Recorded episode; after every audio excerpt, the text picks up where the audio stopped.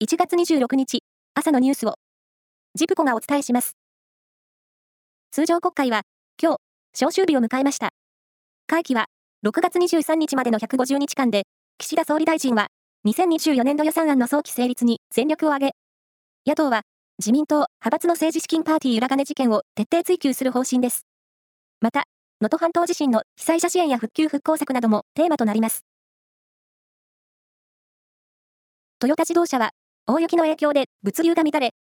部品の確保に支障が出たとして、昨日、愛知県と三重県の5つの工場の合わせて8つの生産ラインで稼働を停止しました。今日はいずれの工場でも稼働を再開させる方針です。発がん性などが指摘される有機フッ素化合物の健康への影響を評価している内閣府の食品安全委員会が、人が1日に摂取する許容量として、これまで暫定目標値の検討で採用されたのと同じ水準を示す方向であることが分かりました。薬物事件で部員4人が逮捕や書類送検された日本大学のアメリカンフットボール部について、大学は昨日、部を正式に廃部にしたと発表しました。スノーボードのワールドカップは、25日、スロベニアのログラで、女子のパラレル大回転が行われ、浜松岩田信用金庫の三木椿選手が今シーズン初勝利、通算2勝目を挙げました。大相撲初場所は昨日、12日目の取り組みが行われ、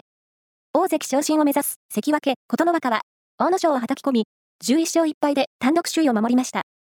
横綱照ノ富士は、新入幕の大野里を上手投げで退け10勝2敗です。カタールのドーハで開かれているサッカーのアジアカップで、日本の決勝トーナメント1回戦の相手が、1次リーグ E 組を1位で突破したバーレーンに決まりました。3月18日に開幕する今年の選抜高校野球大会の出場校32校を決める選考委員会が、今日、大阪市内で開かれます。一般選考では30校が選ばれ、東海地方からは3校が選ばれます。また、21世紀枠は全国9つの地区の候補から2校が選ばれます。以上です。